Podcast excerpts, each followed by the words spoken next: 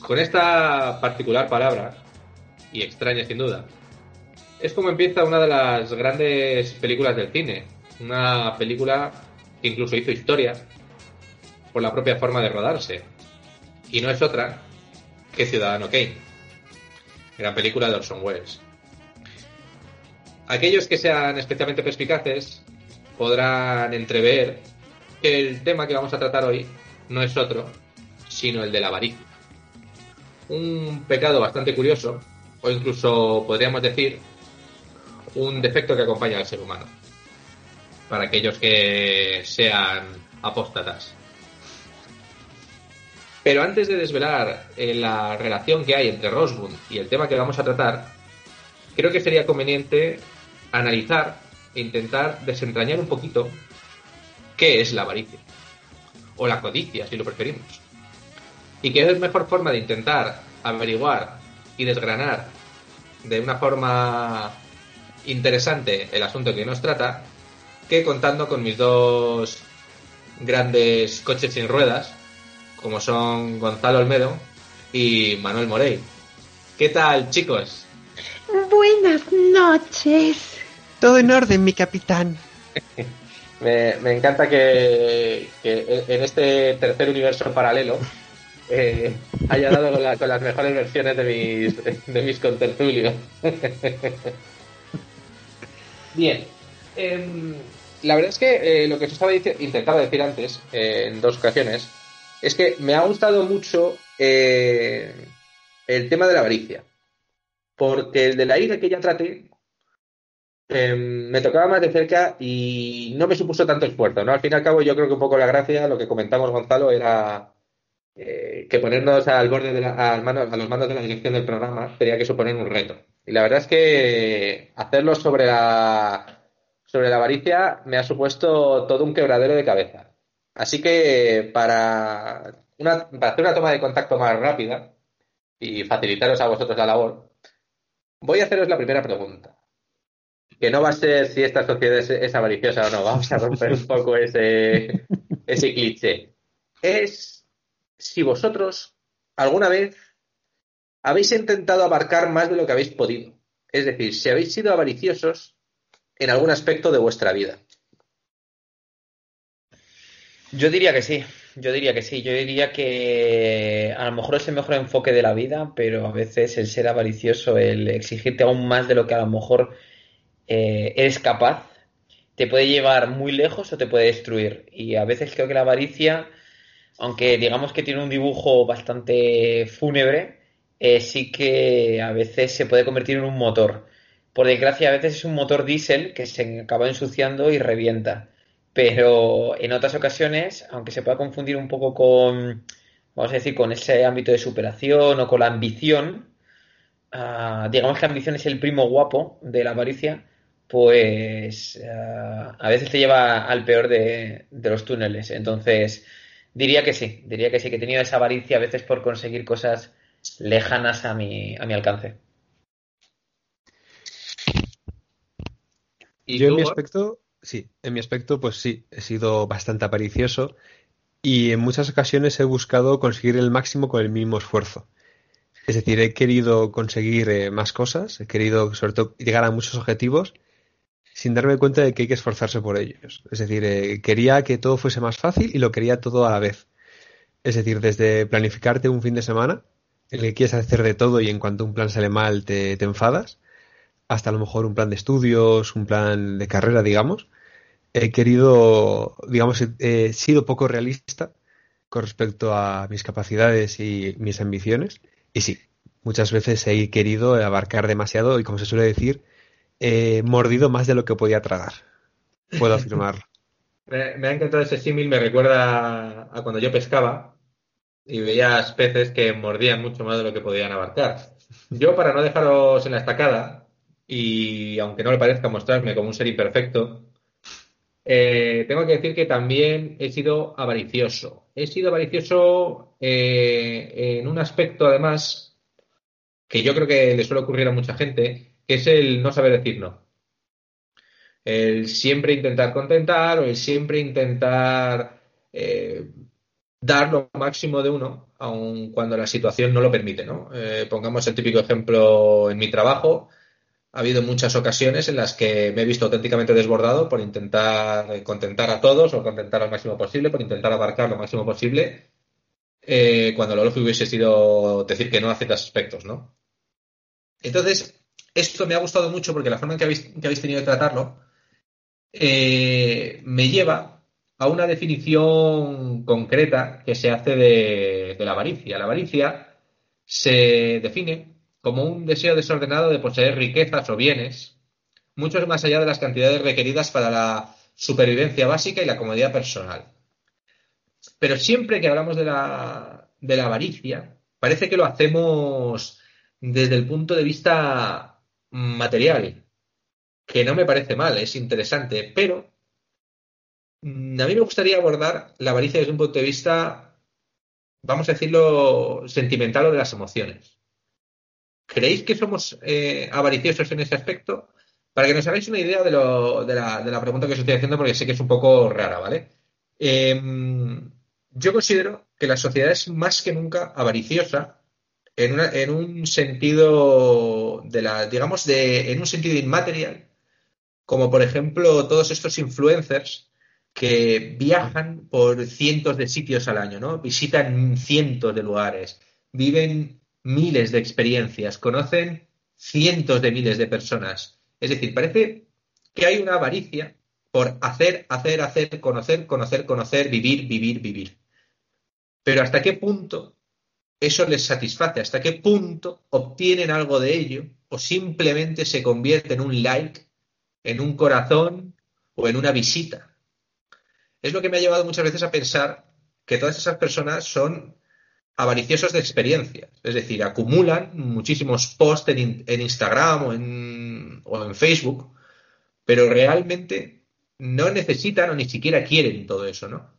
Es decir, lo, tienen como un, modo de vida, adquieren toda esa experiencia, pero no, la necesitan, no, no les aporta nada. Entonces, no sé si vosotros estáis de acuerdo con esto, si pensáis que se dan otras, otras formas de avaricia en ese aspecto.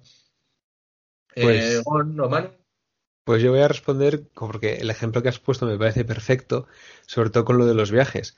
Mucha gente cuando viaja eh, se deja alguna piedra o alguna calle sin fotografiar, pero realmente hace tantas fotos que podría hacer dibujos animados pasando las fotos de todo el viaje que ha hecho.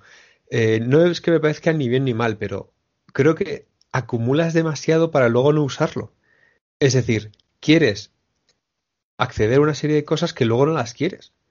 Pero las quieres porque lo que quieres acceder es otra cosa. Estos influencers que tú has comentado no quieren ese viaje.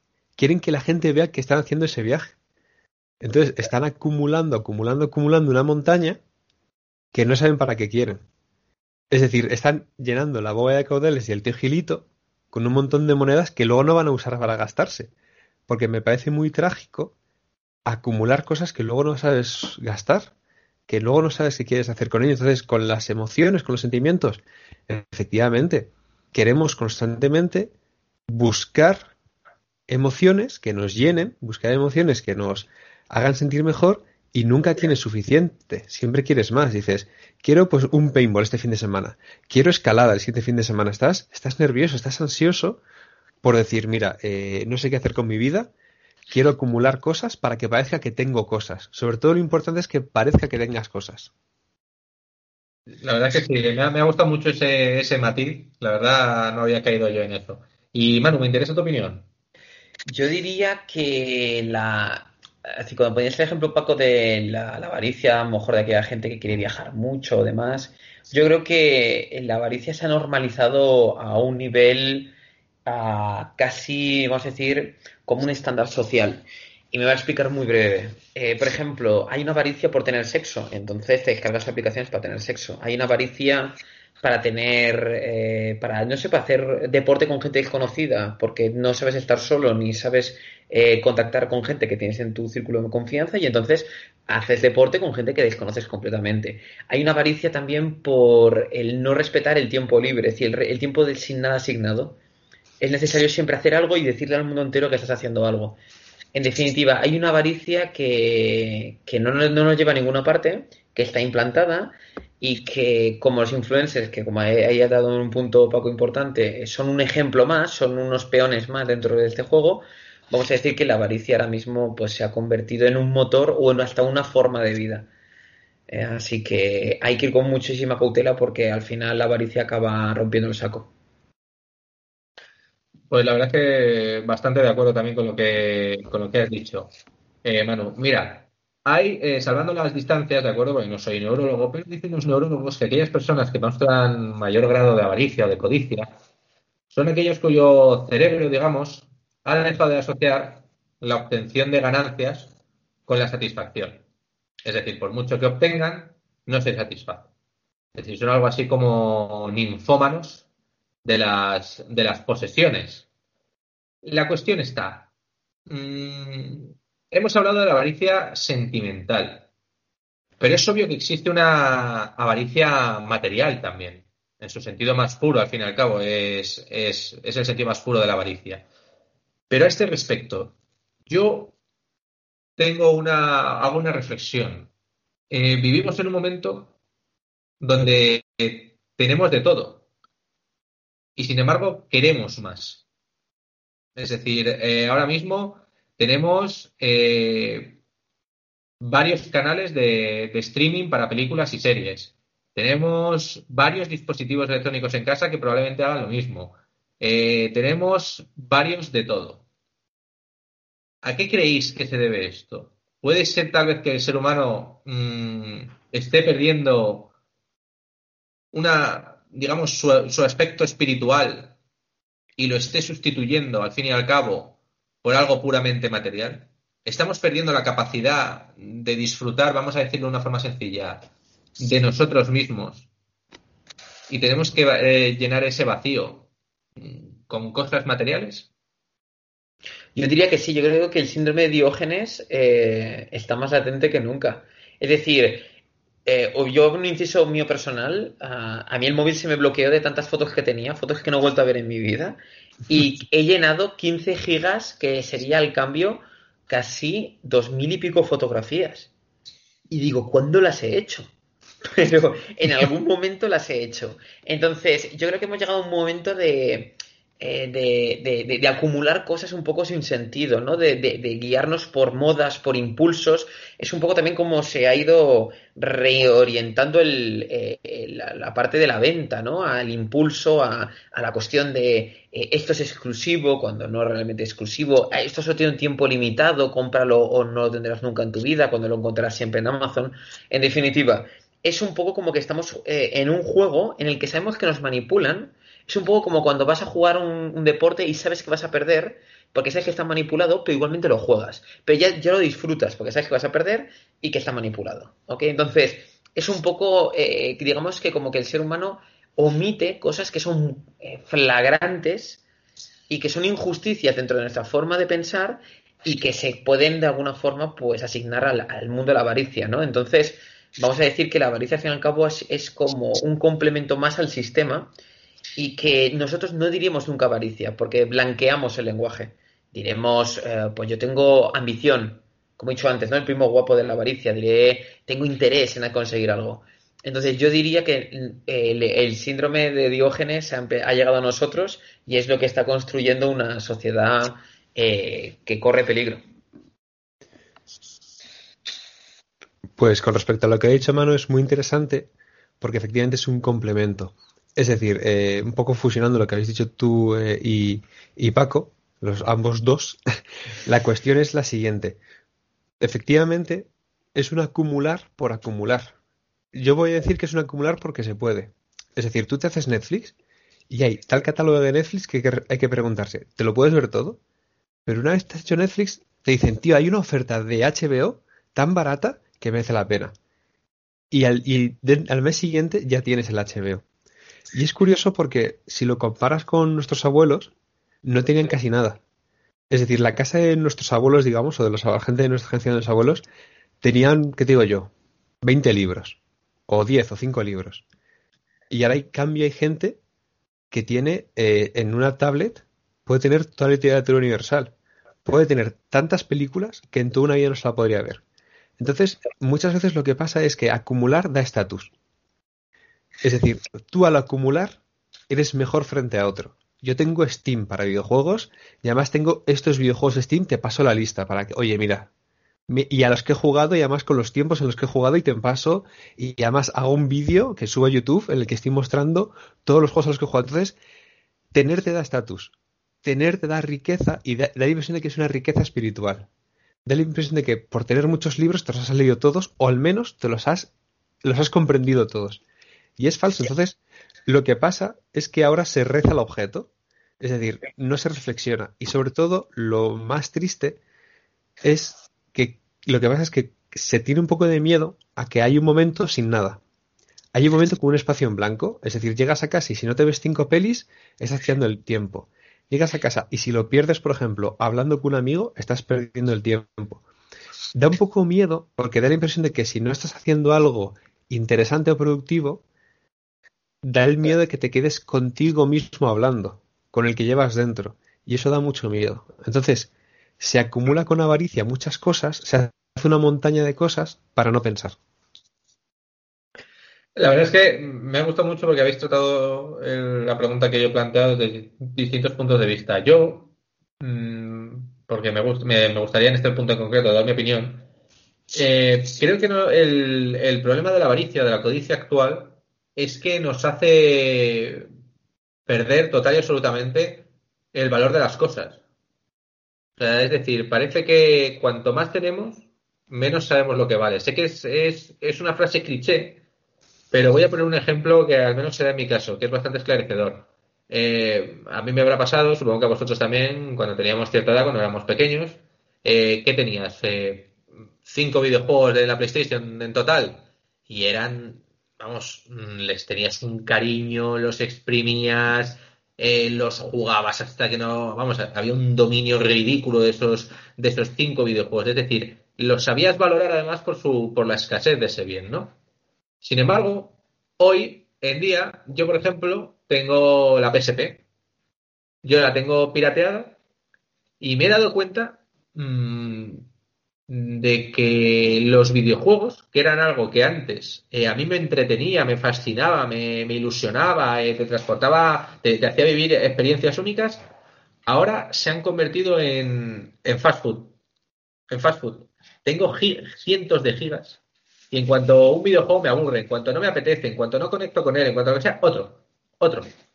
Es decir, han, perdido ese, ese carácter que de pequeño era tan mágico para convertirse literalmente en nada, en nada, en, un número dentro del ordenador.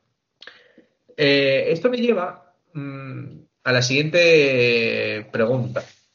Hemos visto que existe la avaricia material, eh, la avaricia espiritual, pero a mí me gustaría saber, ¿la avaricia es innata al ser humano o es aprendida? Es decir, ¿es algo atávico o es algo que hemos ido adquiriendo? Yo tengo que decir que tenemos argumentos tanto a favor como en contra. Es decir, al fin y al cabo, eh, los hombres de las cavernas acumulaban alimentos para momentos de escasez. Eso era avaricia. Era una avaricia bien, bien, bien dirigida, pero al fin y al cabo era algo, eran bienes que codiciar. Em, sin embargo, de otras cosas parece que no se necesitaba tanto, ¿no? Es decir, eh, parece que otras cosas a lo mejor mm, joyas o avalorios, ¿no? Que eran algo que en principio no era necesario, se acumulaban también. Pero eso es algo ya que creó el ser humano de forma consciente. Entonces, a mí me gustaría saber eh, vuestra opinión. ¿Creéis que es algo innato o es algo bien que hemos ido desarrollando según nos hemos desarrollado nosotros como civilización? Pues desde mi punto de vista es algo absolutamente innato del ser humano, es absolutamente humano por la siguiente razón, porque la avaricia viene del miedo a perder, del miedo a perder algo que es importante. Es decir, si efectivamente usando la lógica que has usado Paco, cuando tienes pocas cosas las conservas muy bien porque son pocas, porque tienes miedo a perderlas. Es decir, si tienes, por ejemplo, pocos amigos, estás a pico y pala con ellos porque quieres estar con ellos y te da miedo perderlos. Pero si tienes cientos de amigos, como en Facebook, no sabes ni quién tienes, ni te acuerdas. Tienes a una persona que hace cinco años que no, es, no has visto porque es un contacto de la universidad o de un curso y ni te acuerdas. Entonces, es un miedo absolutamente, mm, vamos a decir, reptiliano del ser humano, es decir, de lo que nos hace bichos del ser humano, es algo que ya va a la médula espinal, porque perderlo es lo más trágico, es decir, lo que más trágico tiene el ser humano es perder algo que valora. Entonces, como se quede con cero unidades, es lo peor. Y hasta ese punto eh, acumulamos dinero, porque perder el dinero es lo peor a un nivel social. Es decir, perder ni dinero te convierte en un paria, no tienes casa, por eso te compras un seguro para defender esa casa. Eh, te compras unas rodilleras para defender tus rodillas, te compras una serie de cosas para defender lo poco que tienes y conservarlo. Entonces, ahí la pregunta es si somos avaros por cosas importantes o somos avaros por cosas futiles. Es que me, gusta bastante porque no lo, no lo había planteado, no me, lo había, no me había planteado esa, esa pregunta, la verdad. Eh, Manu, me interesa tu, tu respuesta. Es decir, la, avaricia es innata o aprendida? Pues yo no sé si es tan innata. Es decir, a lo mejor voy a diferir un poquito con Gonzalo. Ah, yo creo que cuando un, cuando naces, el concepto de la avaricia no creo que resida en ti como tal. No lo creo. A lo mejor luego se va traduciendo de lo que no entiendes hasta que te lo van explicando o lo vas aterrizando al lenguaje y al formato en el que tú convives, pero creo que la avaricia en sí, yo creo que una persona que nunca ha visto la avaricia como ejemplo, creo que es difícil que luego reproduzca el concepto de la avaricia. No lo veo tan intrínseco, que puede ser que sí, ¿eh? no, no, me estoy contrariando al 100% con Gonzalo, pero sí al 99%. Y lo digo por el sencillo hecho de que Ah, yo creo que es más el contexto en el que tú vives. Yo, por ejemplo, no, no, o, no he visto o no he conocido por gente que conozco que sigue que ha estado allí, en, zonas donde no hay nada, no he visto que la gente sea avara. Al contrario, tienen ah, justamente como el, la forma de pensar diferente, ¿no? El doy más y descarto el concepto del, de, la, avaricia, ¿no? Sino no voy a acumular más, siempre voy a compartirlo porque tengo poco, ¿no? Entonces, a lo mejor un poco cogiendo el ejemplo que decía antes Gonzalo y que has puesto tu a colación, Paco, de lo de los videojuegos, ¿no? Decíamos cinco. Yo me acuerdo de mis cinco juegos de la Super Nintendo y cuando al cabo de unos años me regalaron como ocho más, yo me quedé como, joder, pero es que me sobran ocho, o, nueve o diez ahora mismo, porque yo solo juego a dos o tres. Entonces, diría que, que yo creo que no, que la, que la avaricia no es en per se algo intrínseco en el ser humano, sino que pienso que depende mucho del contexto en el que vivas. Entonces, si tú tienes acceso a muchas cosas, la avaricia se va a ver más alimentada. Si tienes acceso a pocas, hasta puede ser algo que tú lo veas como secundario. Y no creo que, si no has visto la avaricia, creo que es difícil que tú lo puedas reproducir. Ese es mi punto de vista. Vamos, tú eres más partidario de que es la sociedad la que moldea la, avaricia y Gonzalo eh, sí que considera que es más inherente al ser humano. Así es.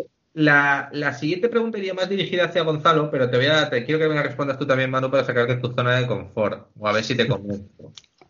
Eh, hemos tratado en muchos programas que hay un. Vivimos en una sociedad hipercompetitiva, una sociedad donde hay que conseguir logros, donde hay que ser el mejor, donde hay que llegar a lo más lejos. ¿No es acaso eso un factor que moldea la avaricia del ser humano? ¿No nos vuelve eso codiciosos? Eso por eso te, lo quería preguntar a ti, Gonzalo. Entonces, tú que eres fiel defensor, o has defendido aquí, no fiel defensor, pero has defendido aquí la postura de que es el ser humano el que lo, lleva adentro. ¿No crees que es muchas veces el, el ambiente el que hace que el ser humano, en este caso vamos a centrarnos en la hipercompetitividad o en una meritocracia extrema, el que hace que al fin y al cabo tengas que ser, que ser avaricioso? Eso lo que hace es que ya no te cortes. Es decir, si antes estabas en un contexto en el que más o menos podías disimular, si encima estás en riesgo, es decir, vas a perder el trabajo, eh, no vas a conseguir según qué metas, pues te pones tú el primero en la cola. Recuerdo un sketch de, Joaquín Reyes en La Hora Chanante, que era de este, ¿cómo se llama? Está imitando a este, a Steven Seagal, está imitando a Steven Seagal, y está como dando una rueda de prensa y dice, porque Steven Seagal, digamos que es filósofo y tal, entonces la cosa es que le imita como para hacer una cosa de filosofía y se coge el micro y dice, la vida es una cola en la que se reparte mierda y nos pisamos los unos a los otros el cuello para poner los primeros. Entonces, un poco llevando la exageración de esa idea, lo que pasa es que si estás en un contexto encima hostil, yo creo que lo que tú ya tienes por dentro eh, se envilece. Que, ojo, que es muy importante decir que es una cosa de autocontrol. Mucha gente puede ser avariciosa o puede sentir avariciosa, pero decir, oye, yo no quiero ser así, yo quiero ser mejor persona, yo comparto. Es decir, hay ejemplos, que eso voy a un poco a recoger lo que ha dicho Manu, hay, ejemplos de gente que ha nacido en una sociedad con esa avaricia, ha conocido otras sociedades y se le ha caído la venda de los ojos. Y se ha dado cuenta de lo importante que es compartir y de lo importante que es el darte cuenta de una cosa muy importante, que es que tú no puedes hacer todo solo. Que hay muchas cosas que necesitas a los demás. Y ya no cosas útiles de, de que sepas de una ciencia, de otra, sino de cómo te sientes tú. De que hay una persona que va a encontrar las palabras para definirte o para ayudarte. Y quien comparte eso y quien es capaz de compartir eso es un auténtico millonario. Y no una persona que tiene que estar todos los días metiéndose en la, en la bolsa o en la cuenta corriente para ver que sigue el dinero y dejar de estar acojonado. Me gusta, o sea, básicamente la, la, codicia es la gasolina del ser humano y la sociedad su cerilla. Me ha, me ha gustado, me, gusta también ese mensaje esperanzador de que tiene cura. Eh, está bien, está bien, me ha gustado. Y Manu, ¿tú qué opinas? Eh, yo, yo, sé que, bueno, tú has, has, has moldeado dices que es la sociedad la que lo moldea. ¿Estás de acuerdo con lo que hemos comentado?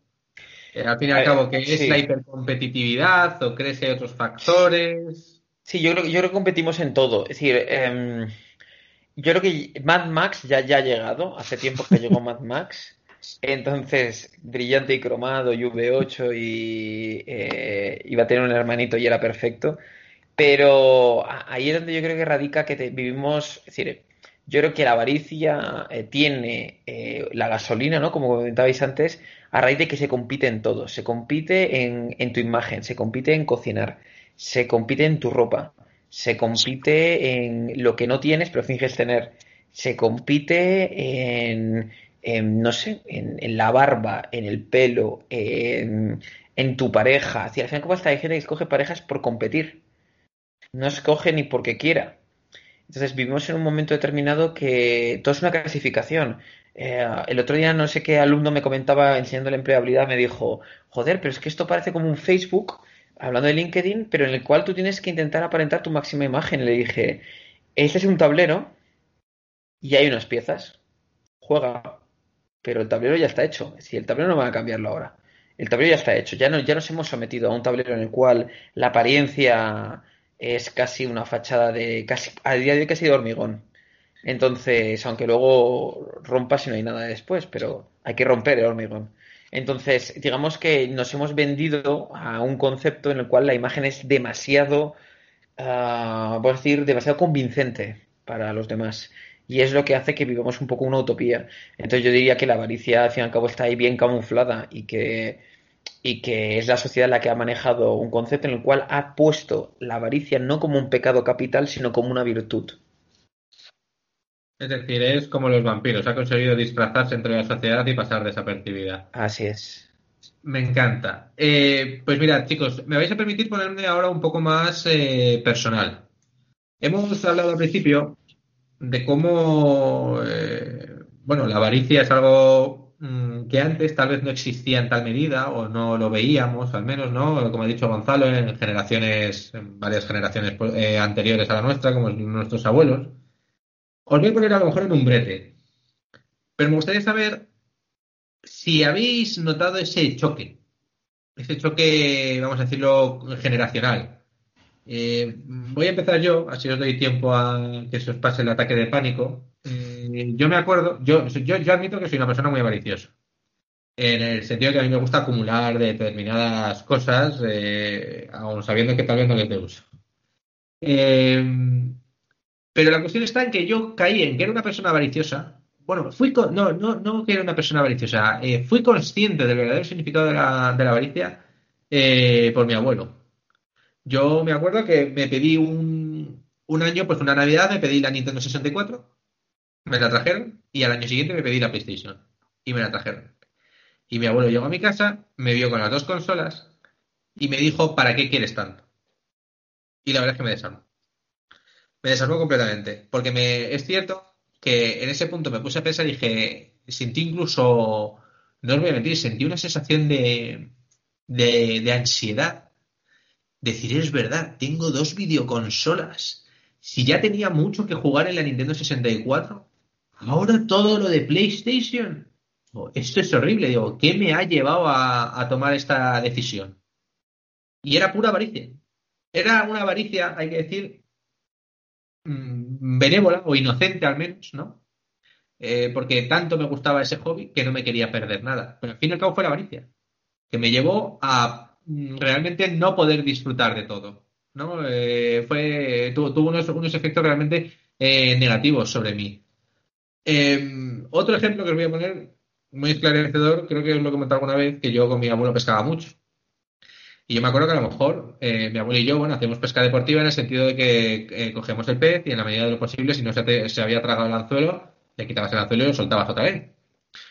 Eh, pero sí había veces que el, el, pobre animal se tragaba el anzuelo y lo tenías que viscerar. O sea, eh, tirabas del hilo y al final al cabo lo, lo viscerabas al pobre animal. Y eso lo guardábamos en una cesta y se lo dábamos a una vecina para que se los comiera.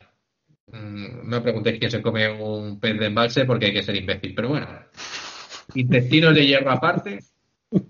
Eh, yo me acuerdo que un día acumulamos 10 eh, peces y, y, mi abuelo, la verdad es que llevábamos pescando menos de lo normal. Normalmente echábamos toda la mañana. Estábamos hasta las 2, las 3 de la tarde, que ya íbamos a comer, o nos dábamos un chapuzón en la, piscina pública y volvíamos. Pero ese día, por azares del destino, pues eh, pescamos 10 peces muy rápido. Y yo le, y me dijo mi abuelo, bueno, nos volvemos a casa. Y dije, ¿por qué? Si, si todavía es muy pronto. Y dice, porque ya hemos cogido 10 peces. Y digo, bueno, digo, nos tiramos aquí y que caigan los que sean. Y dice, dice, si pensamos así y todos pescasen así, nos quedaríamos sin peces en el embalse.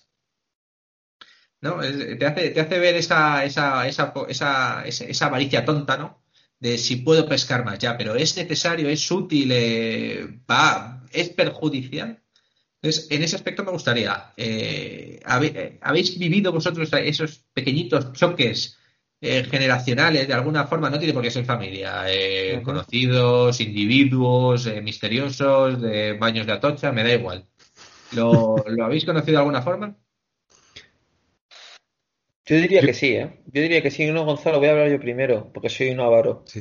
Eh, no, yo diría que sí. Eh, yo, por ejemplo, en mi, en mi, familia sí que es verdad que eh, fueron muy, muy, muy, muy estrictos con no, no estar por encima de nuestras posibilidades. Entonces, yo creo que en mi vida, excluyendo que he tenido tres videoconsolas y una primera en, en 18 años de vida y, y, y, una, y no he comprado nunca más. Es decir, excluyendo una que me regalaron, que fue la última que tengo, tres videoconsolas, y la Master System 2, que fue casi un capricho también por mi padre, que no sabía lo que era una videoconsola, la compró y entonces empezamos a, a, adueñar de ella poco a poco, ganándole la batalla como si fuéramos persas. Pero en este aspecto diría que, que digamos que tuve esa fortuna eh, respecto a que, por ejemplo, comprarse un videojuego era casi una inversión. Entonces me intentaban mostrar como, oye, cuidado, que si te compras este juego es, ya es pasta. Y al fin y al cabo yo no tuve muchos juegos luego de Play 1. O lo, o de Play 2, o, de lo que fuese, ¿no? De Super Nintendo. Luego, luego fueron regalos más que otra cosa. Pero sí que me di cuenta que a lo mejor me excedía mucho, yo me acuerdo, en, en otras cosas que a lo mejor eran, no sé, pues, uh, a modo de ver un poco como, como, como tonterías, ¿no? Pero Uh, me acuerdo que me pasaba mucho con, con, las cuestiones de deporte, de ropa de deporte. Yo era muy, muy de comprarme ropa de deporte y no es barata si quieres comprar ropa de deporte buena. O, por ejemplo, me acuerdo una cosa que sí que me llamaba muchísimo la atención y era que, que uh, cuando, no sé, por ejemplo, cuando se ponía de moda el yo-yo, ¿ok? Yo me acuerdo del yo-yo, por ejemplo. Sí. El yo-yo no era barato, el yo-yo ese que tú le dabas hacia el perrito toda la puta vaina, no era barato. Y yo me no. acuerdo a mis padres dándoles la vara, dándoles la vara, dándoles la vara, dándoles la vara, y, me, y no me lo compraron, me tuve que comprar yo. Pero sí que me acuerdo que me dijo mi padre, mira, desde que te lo has comprado, ¿quieres que te compre otro? Te lo compro. Pero primero te has comprado tú, has hecho el esfuerzo para conseguirlo. Y sí que es verdad que me enseñaron eso como que no podía tener, y tampoco como me hicieron meter una cosa en la cabeza que fue el tener mucho de algo no significa que vas a ser más feliz, por lo cual quítatelo a la cabeza. Entonces ya digo, escogiendo a lo mejor la ropa deportiva, que sí que, sobre todo pues camisetas de fútbol que son muy caras, porque, porque me apasiona el fútbol, o algunas cuestiones pues, de zapatillas de fútbol o esto, que sí que en esas cosas a lo mejor era un poco avaro, vamos a decir así, o un poco desconsiderado con la sociedad y con el mundo en general. Eh, por lo demás, la verdad que tuve mucha austeridad marcada en mi casa que yo creo que me ha ayudado mucho a lo que a cómo vivo hoy en día. Pues muy interesante porque me veo bastante reflejado en eso. pues eh, en, sí, en mi caso, yo sí que es cierto que he conocido algún que otro hombre interesante de Atocha, pero eso es para un programa especial que hagamos, que sería muy divertido hacer. Pero sí que es cierto que en mi caso, eh, yo siempre me he sentido como muy culpable por tener cosas, ¿no? Es decir, ya desde pequeñito, pues veías a gente a tu alrededor que no podía acceder a cosas, porque cuando ya te lanzas al cole, cuando estás en el cole, un niño de 5 y 6 años ya ve que hay niveles de riqueza, ya ve que hay niveles económicos, ya hay un compi que se ha ido de vacaciones fuera de España, hay gente que no ha podido irse de vacaciones. Entonces, el niño, un niño de 5 años o de 6 eh, sabe que hay familias alrededor que tienen problemas, pero que no pueden decirlo. Es decir, que es como un oprobio no aparentar. Y ya no quiero ni imaginar cómo será en sitios pequeños. Es decir, eso tiene que ser horrible, pero tiene que pasarse fatal el, que, tener el dedo encima de, los vecinos, tiene que ser una pesadilla. Entonces, ya de pequeño notas alrededor eh, que, no todo el mundo tiene la suerte que tienes, que tienes tú. Es decir, eh, que lo, como decía mi vecina, mi vecina Julia, de puerta con puerta, eh, habéis nacido entre algodones y tenía toda la razón del mundo, es decir, y ya de pequeño aprendes a valorar lo que es, eh, a mi caso al menos, me enseñaron muy bien que lo que tienes, exprímelo y entiéndelo, y entiende por qué lo que tienes y por qué lo vale. Y, me acaba, y con todo esto que ha dicho Manu del Yoyo, me ha venido a la mente una historia que me pasó en el colegio, que tenía yo siete años, que fue un locuroncio. Eh, yo digamos que he sido muy yo he sido muy de ahorrar dinero y de contar el dinero y de no no no y de que a mí me suelta a mí me cuesta muchísimo soltar el dinero como bien sabéis. Yo soy un Uncle Scrooge para eso es decir yo soy muy escocés. Y la cosa es que yo recuerdo que desde pequeñito siempre he ahorrado mucho el dinero entonces me viene a la mente una vez que estábamos estaba en el colegio y vino una gente vendiendo mapas me vendían mapamundis y eran mapas de colores, pero era un mapa político, pero un mapa como de casi dos metros, una cosa preciosa, o de metro y medio, mejor dicho. Entonces costaban 500 pesetas. Y yo había estado ahorrando para algo, eh, no me acuerdo del qué, pero ahorraba dinero y ese día, pues, digamos que tuve el impulso y compré y compré ese mapa. Y es que es que es una maravilla. Eh, y entonces compré ese mapa y llegué a casa con el mapa. Y mis padres se quedaron como cortos. ¿Qué? qué, Y dije, no, es, lo compro con mi dinero, que tengo ahorrado. Y se quedaron un poco como, como trastabillados, en plan, un niño de 7 años con un mapa tan grande como, más grande que él. Pues bueno, ese mapa a día de hoy lo tengo, lo tengo en el cuarto, lo tengo conservado. Eh, tengo un corcho, es decir, lo conservo todavía de Es decir, deben ser de las mejores 500 pesetas que, que he invertido en mi vida. Pero es eso, es decir, lo conservo a día de hoy y, a veces y además mola porque ya, ya cambió el mundo, ¿no? Yugoslavia son 30 países, es Sudán ni te cuento, es brutal, es decir, es un mapa que ya, ya, ya peina canas el mapa. La Unión Soviética ha vuelto. la Unión Soviética ha vuelto, Estados Unidos son ocho países ahora. Entonces, cambia eso mucho. Y claro, yo cuando lo veo digo, vale, este mapa lo conservo y lo valoro. Pero hay cosas que no sé ni dónde están. Juguetes, muñecos, que claro, y tú lo piensas y dices, joder, es que si al menos no las conservo para mí, porque no hay muñecos que se llaman para mí, qué menos que regalarlos. Y ahora que he tenido recientemente sobrinos, están jugando con unos picapiedra que tenía por casa y están tan felices con ellos. Pues me ha gustado mucho esto que has dicho, Gon, porque entronca un poco con, lo, con la siguiente pregunta que os quería hacer. Hasta ahora hemos estado hablando de la avaricia como pecado como defecto, como piña. Pero yo considero que se puede ser avaricioso en el buen sentido. O que al menos ser avaricioso puede ser bueno en ocasiones. Eh, me explico. Eh, cuando fallecieron mis abuelos, eh, lógicamente se hizo limpieza en esa casa.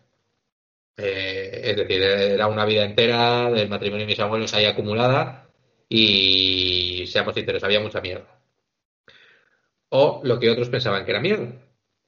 Eh, y tal es así que fuimos a esa casa mi hermano y yo y empezó el diógenes selectivo.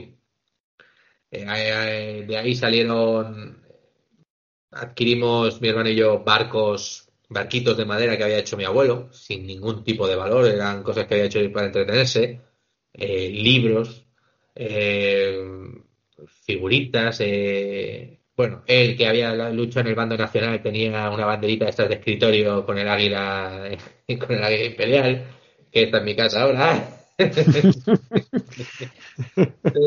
ahí eh, realmente eh, yo me sentí como, o sea, el, por mucho que lo quiera disfrazar, y es cierto, eh, de un cariño o un sentimentalismo, tengo que decir que al ser ya plenamente consciente de, mí mismo, sé que me comporté como un avaricioso.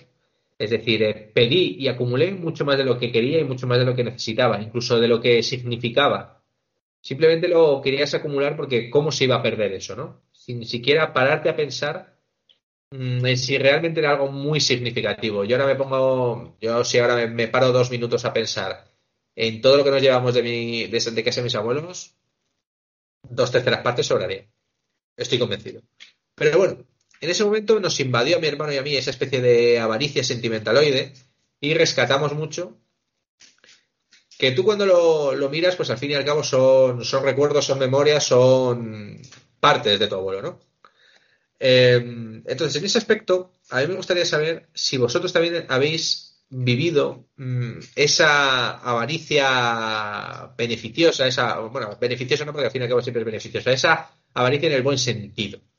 ¿no? Si, si habéis vivido, ¿en qué aspecto? ¿O qué os ha aportado? ¿Qué es lo que os movió? Bueno, pues en mi caso lo que, digamos que cogiendo un poco lo que has planteado tú, Paco, eh, debo admitir que es de nostalgia, ¿no? Es decir, muchas veces cuando estás decidiendo qué tirar, ¿no? De, qué te libras, coges un objeto y dices, ah, pero si esto fue esto, tal, no sé qué. ¿Sabes? Coges un, que digo yo, un magia borrás y dices, ah, el magia borrás, pero ¿te vas a poner ahora con el magia borrás a hacer trucos, a hacer las cosas? No, no, no cuela. Entonces, digamos que es interesante porque si es cierto que muchas veces a mí hay una avaricia que me fascina, que es la de los libros. Y es mi avaricia. Es decir, a mí me encanta llegar a un sitio que esté hasta arriba de libros, que además sea obsceno, es decir, que no esté una estantería bien puesta, sino que sean columnas, filas, y que sea un laberinto y que al más mínimo movimiento vaya a haber un, un riesgo de alud haya muerte. Haya muerte, es decir, a mí es la, avaricia de los libros y de los tebeos me encanta, es decir, llegar a eso. y además es un, un, defecto que tengo horrible que cuando voy a casa de alguien siempre me fijo si tiene libros o qué libros tiene. Y eso sé que toca mucho los huevos.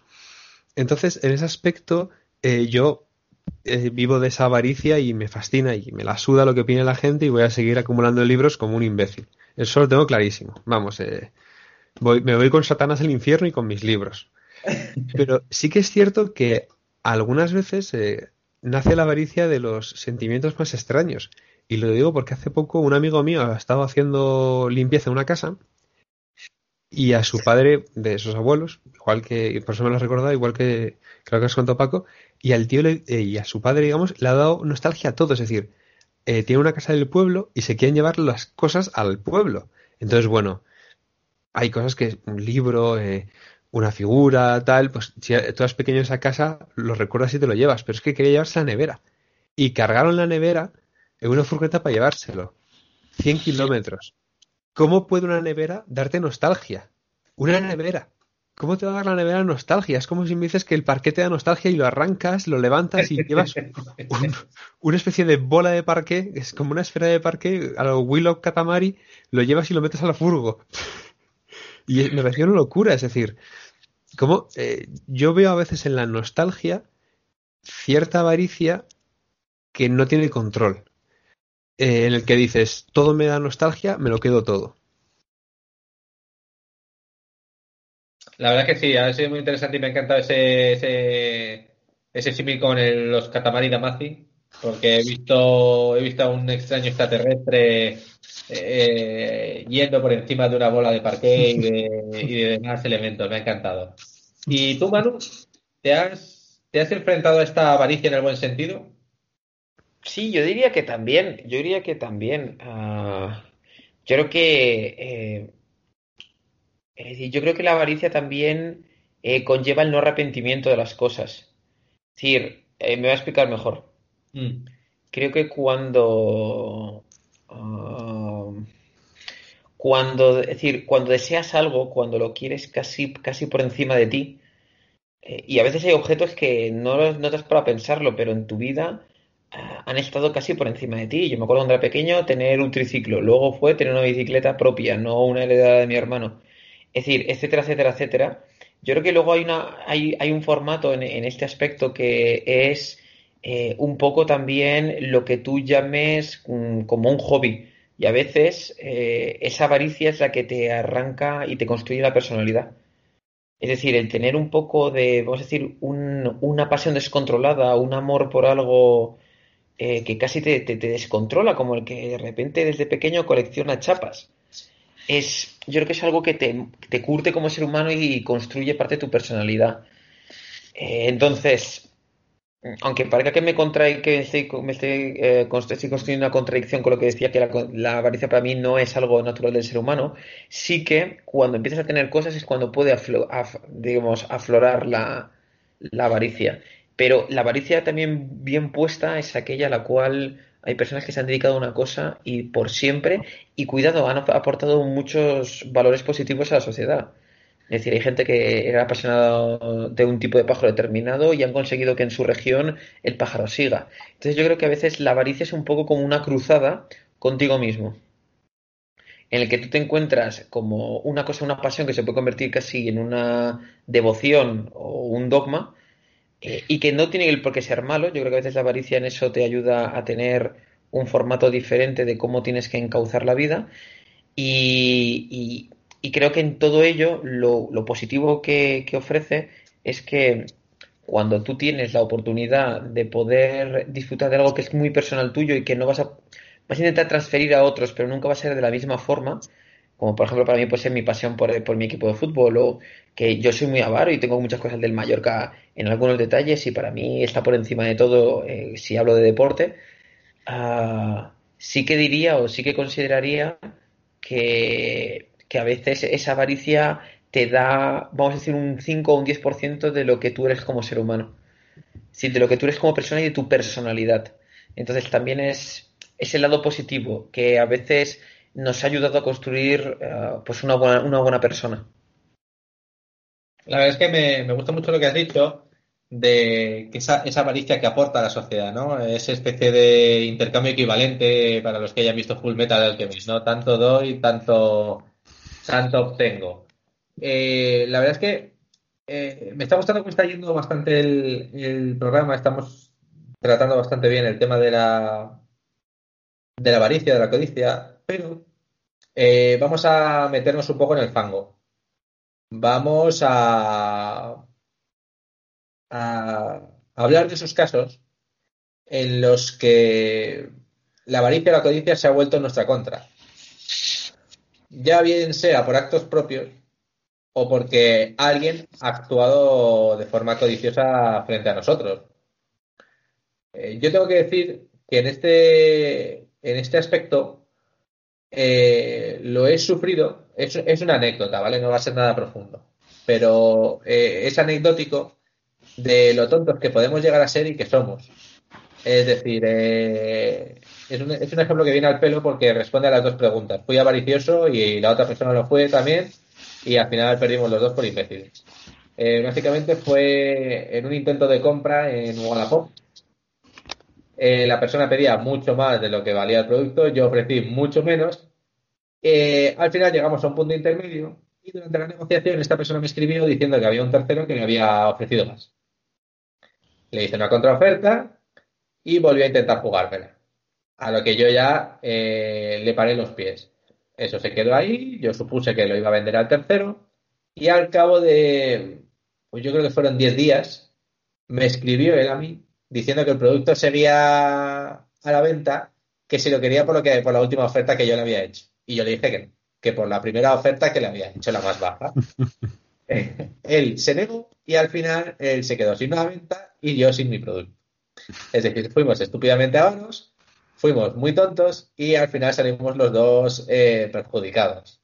Eh, la cuestión está en que me gustaría, escuchar vuestras historias, ya sean profundas o chorras como la mía, que no tienen por qué ser eh, un doble combo como este. No es necesario que sea anal y vaginal, basta con que sea uno de los dos. Así que no sé quién quiere empezar. Gonzalo. Por favor. Pues yo voy a. La historia que puedo contaros yo sobre este tipo de avaricia es principalmente con la siguiente frase: es tú no te preocupes que no te van a pillar.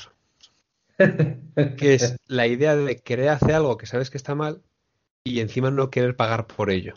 Es decir, quieres aprovecharte de que la gente pues es descuidada, de que la gente es compasiva y te quieres seguir con la tuya. Y esto me recuerda cuando era adolescente y existía un bonito deporte que seguirá existiendo, eh, hablando pues eso, cuando tenía 15, 16 años, que es el abono salto, que consiste en dirigirte a las taquillas del metro y en ellas poner las dos manos en la taquilla, pegar un salto y, eh, digamos, así no pagar el billete. No querer pagar el billete de metro como pagan el resto de los mortales. Y encima no pagas el billete de metro no porque tengas una necesidad de decir, oye, no pago el billete de metro porque no llego, no, no, lo pagas para presumir delante de los colegas y encima ahorrártelo, es decir, eh, decir, no, mira, es que voy tan desobrado que no me hace falta pagar el billete y sobre todo soy tan inteligente que he encontrado una fórmula de engañar a los del metro. Cuando te estás engañando a ti mismo, porque el metro lo pagamos todos y todo el mundo paga el metro. Pues la bonita nota viene cuando una vez dos compañeros de mi instituto, que digamos que eh, eh, eh, pues pasó una cosa en la cual descubrieron que no eran ni muy inteligentes ni muy leales. Pasó lo siguiente, estaban pasando varios, unos cinco, entonces los cinco querían hacer cinco abonos altos. Además de seguido, ¿no? De tipo plinto, para presumir de todos que eran los más listos.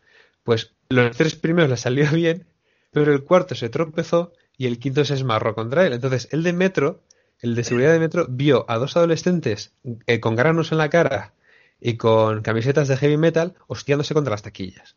Entonces, claro, dijo, chicos, ¿qué ha pasado? ¿Y por qué sois tan imbéciles? Y el problema es que ellos, en vez de admitir la derrota y darse cuenta de que había fracasado, se pusieron dignos.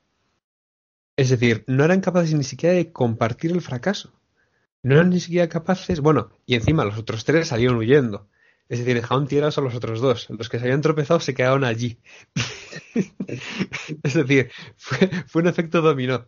Es decir, los tres capitanes del equipo huyeron y las dos víctimas se quedaron ahí, pero en primer lugar, se saltaban el metro por el mero hecho de, jaja, no me hace falta pagar y soy más listo porque consigo un método para no pagar.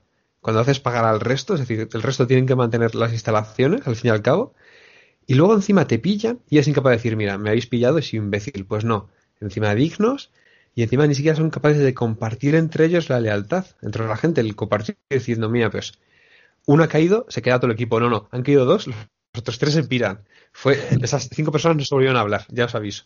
Llevo una tensión en clase horrible durante todo el año. Y bueno, esa es una pequeña historia sobre, sobre cómo la avaricia puede romper la lealtad y la amistad. Me encanta, me encanta. Ha sido, ha sido muy, muy instructivo. Pues yo diría que como caso en el que, digamos, la avaricia rompió ¿no? el, saco, ah, diría, estoy intentando pensar, porque por ejemplo con Wallapop me ha pasado ya en dos ocasiones eh, operaciones ahí de rata sucia. Eh, pero mira, si os, diré una cosa que me pasó a mí con un proceso de selección hace mucho tiempo, con un despacho de abogados muy tocho aquí en Madrid, cuando aún trabajaba ahí de abogado entraba en un departamento, en un despacho bastante potente, eh, pero me ha hecho una oferta determinada y yo tenía otra oferta al mismo tiempo. Y entonces intenté jugar ah, por ganar más engañando, o qué decir, sumando más dinero del que realmente me están pagando en el otro lado. Y digamos que la jugada no salió tal y como esperaba, porque ellos no cedieron. Y claro, yo lo que quería era un poco hacer, generar una batalla entre las dos oportunidades que tenía, con tal de que a ver cuál era la que podía hacer el esfuerzo. Y, al final, la verdad que analizándolo luego con perspectiva, a lo mejor, habiendo cobrado un poquito menos, hubiese tenido una experiencia aún más divertida que la que tuve luego cobrando un poquito más.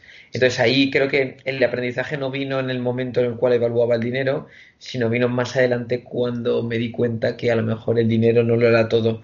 Entonces al final fue una victoria-derrota o se puede decirse una victoria amarga, ¿no? Es decir, ganas un poco más, pero luego la experiencia no es lo que te esperabas. Entonces, cuando has dedicado por lo menos un año a esa empresa, es cuando te das cuenta que te equivocaste de forma definitiva. No necesitas tanto tiempo realmente para darte cuenta. Pues la verdad es que me, me vuestras intervenciones, chicos. La verdad es que parece mentira cuánto ha dado de sí algo a priori tan tonto y tan sencillo como es la avaricia, ¿no? Que parece que es algo que todos sabemos lo que es. Sin embargo, si nos paramos detenidamente a pensarlo, podemos ver que afecta a más aspectos de los que nos pensamos, que no necesariamente es malo, como hemos venido viendo en otros programas, con otros pecados, otras cuestiones, y que, ¿por qué no decirlo? Todos somos un poquito avariciosos de vez en cuando. Eh, como hemos llegado al final del programa y uno es hombre de palabra, voy a decir a qué venía eh, la frase, la palabra con la que he empezado mi intervención. Y es que aquí viene un spoiler de la película eh, Ciudadano Kane. Así que, bueno, os iba a advertir que quitaréis el programa, pero ¿qué coño? Un spoiler, al fin y al cabo, es un robo. Es pura codicia, ¿no? Entonces, eh, como viene a colación, voy a lanzarlo sin más. Rosbund es el nombre del trineo que tiene el personaje de Orson Welles en, la película. Para el que no lo haya visto, eh, Orson Welles se dedica a amasar cantidades ingentes de dinero, eh, fortuna y bienes y muere solo como un perro muere solo como un perro en su palacio de Sanadú, mientras menciona la palabra Rosewood, que es precisamente el único objeto que tenía cuando era pobre como un perro y cuando realmente le hacía feliz. Es decir, murió rodeado de riquezas, pero recordando aquello que era más humilde. Creo que es una lección bastante bonita acerca de lo terrible que puede llegar a ser la codicia. De la codicia mal entendida, como hemos visto en el programa de hoy. Porque también hemos podido ver que la avaricia bien orientada, al igual que cualquier otro aspecto del ser humano, puede ser beneficioso. Entonces me gustaría terminar el programa agradeciendo a mis dos compañeros sus intervenciones Gonzalo y Manu, y animando a la gente a que sea menos avariciosa, que piense más en el valor de las cosas, o no, porque a lo mejor eso también nos ayudará el día de mañana. Al fin y al cabo, hay cosas que merecen ser atesoradas en cantidades ingentes, como por ejemplo el polvo de estrellas.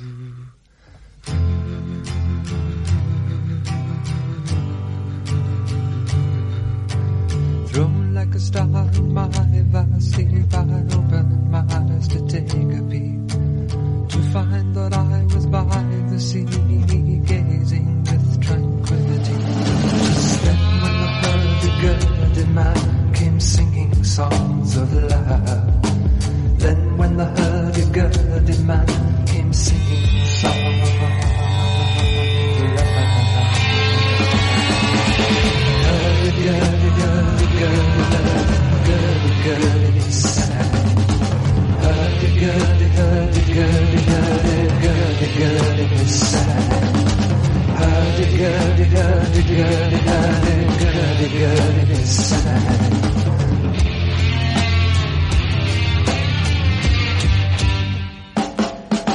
Histories of ages past, shadows cast down through all eternity, the crying of humanity. Tis then when the hurdy-gurdy man singing songs of love. Then when the